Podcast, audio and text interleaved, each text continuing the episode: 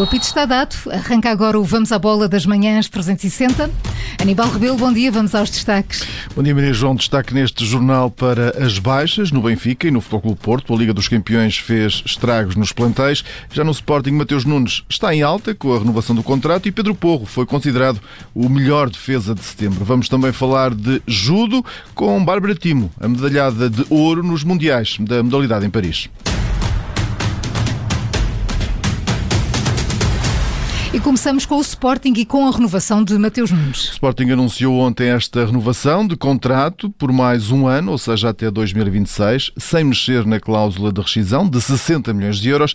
Além da duração do vínculo, outra das principais alterações vai ser o salário do médio. O Internacional Português estava até aqui a receber uma verba de perto dos 200 mil euros líquidos por temporada, passa agora para o patamar dos 400 mil. Na reação, através das redes sociais, o jogador diz que quer continuar a fazer história em Alvalade. E ainda no Sporting, destaque para Pedro Porro. Recebeu o prémio de melhor defesa do mês de setembro. Porro participou nos três jogos realizados pelos Leões, esteve envolvido em todos os golos apontados pela equipa de Ruben Amorim, com uma assistência frente ao Futebol Clube Porto e duas diante de Marítimo e Estoril. Amanhã deverá estar também nas opções de Ruben Amorim para o jogo com o Moreirense. E Aníbal, no Futebol Clube do Porto, foi o guarda-redes quem foi distinguido. Diogo Costa recebeu o prémio de melhor guarda-redes do mês da Liga no mês de setembro, a viver aqui um excelente momento na equipa. Este jogador de 22 anos afirma que este voto o motiva a trabalhar ainda mais. Com um total de 25% dos votos dos treinadores principais da competição, o internacional português bateu a concorrência de Vlaco Dimos, do Benfica, e de Adam, do Sporting. E esta é uma boa notícia que se junta uma menos boa no plantel. A lesão de Vendel, que vai desfalcar o Futebol Clube Porto, pelo menos durante um mês. O lateral contraiu uma lesão no joelho esquerdo, no encontro diante do Milan.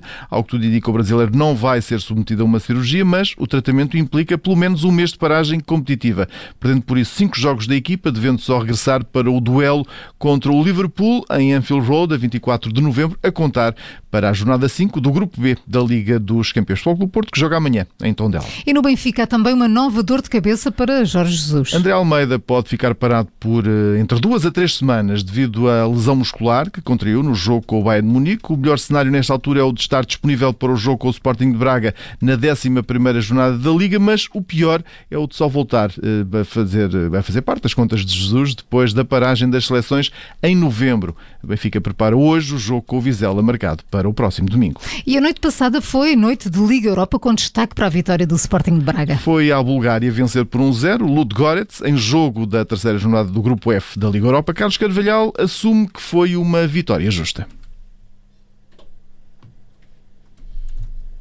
Entramos de uma forma muitíssimo boa, fizemos 20 minutos excelentes, num nível muito alto, conseguimos fazer um golo.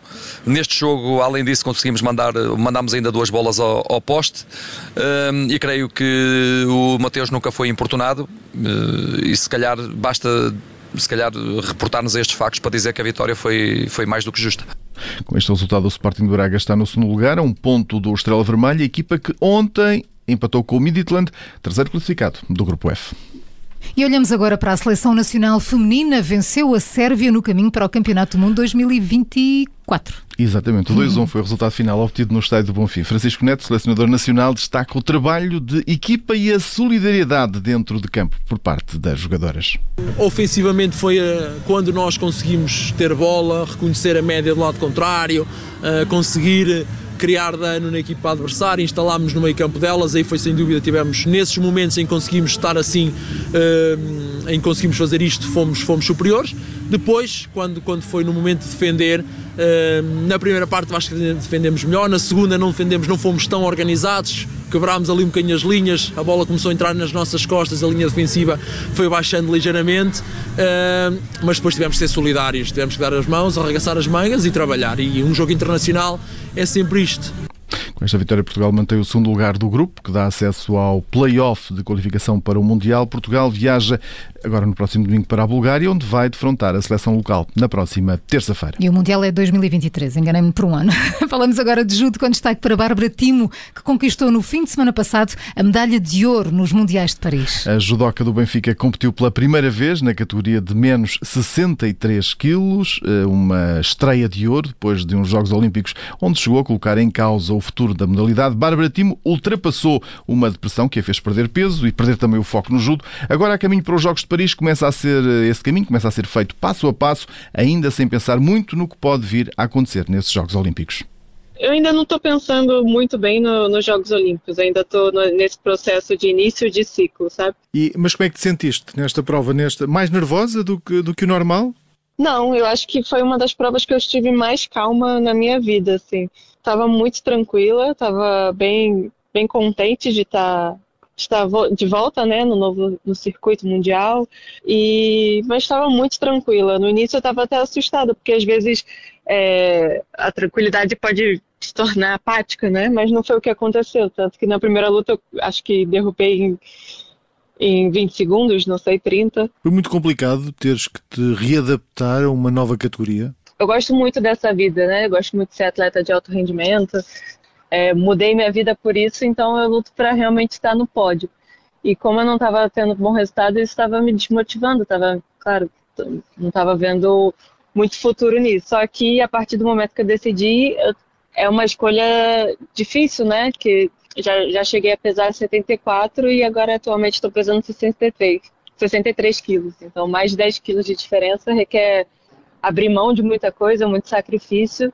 Mas eu acho que acho que mostrou que valeu a pena. Uma medalha de ouro em Paris vale a pena. Faz parte do, da minha nova fase agora, ser profissional desse, nesse lado mais, é, mais da, da dieta também vai fazer parte. Disseste-me que ainda não estás a pensar no, nos jogos. Agora como é que vai ser o teu dia a dia a partir de agora? Eu acho que a rotina do atleta de alto rendimento é não ter rotina, é mais ou menos isso, porque é, nós atleta, é, os atletas de judo da seleção portuguesa de judo estamos dividindo nosso treino na semana metade da semana no nosso clube, no meu caso Benfica, e metade da semana no treino federativo, que é em Coimbra. Praticamente moramos é, em duas cidades aqui em Portugal, fora a, as viagens de competição, né? Agora eu tive Paris, semana que vem vou a Málaga, Espanha, e tem treinamento. E é mais ou menos isso, assim. vou, não é fácil, mas eu acho que tem que estar, tá, tem que gostar. Eu gosto muito dessa vida de viagem, de de não estar parada em um lugar e. E a vida pessoal, e... onde é que fica no meio disso tudo? Não, não fica. não fica. Esta vida que dedicas a esta modalidade começou com que idade? Eu comecei ao judo aos 8 anos. Eu comecei e comecei a. Fui federada aos 12 anos. A Bárbara, dessa altura, pensava um dia ir aos Jogos Olímpicos ou não? Eu sou. Eu costumo dizer que eu sou do time dos esforçados, assim. Porque no início eu perdia muito, sabe? Eu era muito ruim mesmo. Eu sou daquele time que realmente não foi o talento, foi o trabalho, a dedicação. Eu perdia muita competição, mas eu fui aquela que não desisti, que fui, fui ganhando passo a passo até conseguir um grandes resultados. E tentas passar esse exemplo aos mais novos? Qual é o segredo? O segredo é trabalho, é dedicação, é se sentir feliz também, né? Porque não. Eu acho que tem a, a diferença entre sacrifício e sofrimento. Então, há sacrifícios, como eu tenho feito agora com a dieta, com escolhas, renúncias, mas também não não estou sofrendo, sabe? Não tô, não há sofrimento. Estou ah, muito feliz em fazer isso. Isso é questão de escolha. Tento passar isso para eles Bárbara Timo que regressa ao circuito mundial de judo, onde está agora a reencontrar esse estímulo para seguir em frente numa modalidade exigente que já entrou no círculo olímpico. E assim chegamos ao fim do Vamos à Bola com o jornalista Aníbal Rebelo. Segunda-feira há mais, logo a seguir ao Jornal das Sete. Aníbal, bom fim de semana. Bom fim de semana.